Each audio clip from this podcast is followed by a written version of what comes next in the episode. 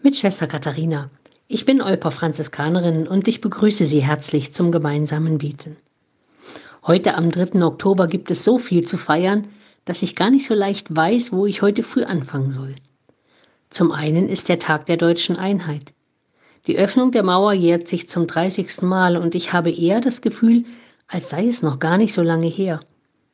Die Emotionen dieser Jahre 89, 90 sind noch so präsent. Die Sorge, die Ängste, der Mut, die Kraft des gemeinsamen Betens und die Zuversicht. Die unglaublichen Umwälzungen und Erneuerungen der Jahre danach und die Dankbarkeit, die bei allem Schwierigen doch überwiegt.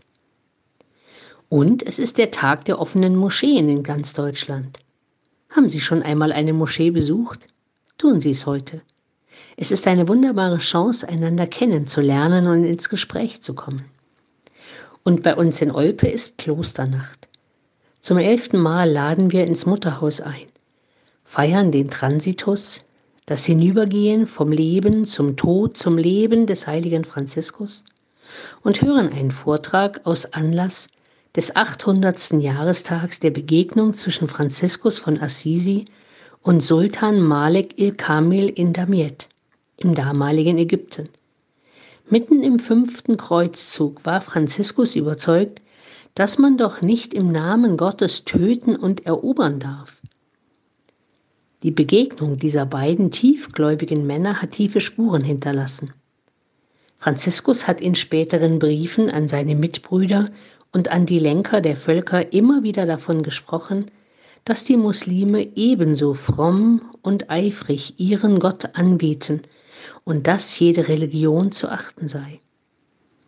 Und der Sultan war von den Gesprächen mit Franziskus so angetan, dass er ihm und seinen Mitbrüdern für immer erlaubt hat, an den heiligen Stätten ihres Glaubens zu sein und zu beten, was sie bis heute auch tun. Also ist heute Danken, einander besuchen, zusammen feiern und beten ein wirklich schöner Dreiklang, der diesem so besonderen Tag auch wirklich gerecht wird.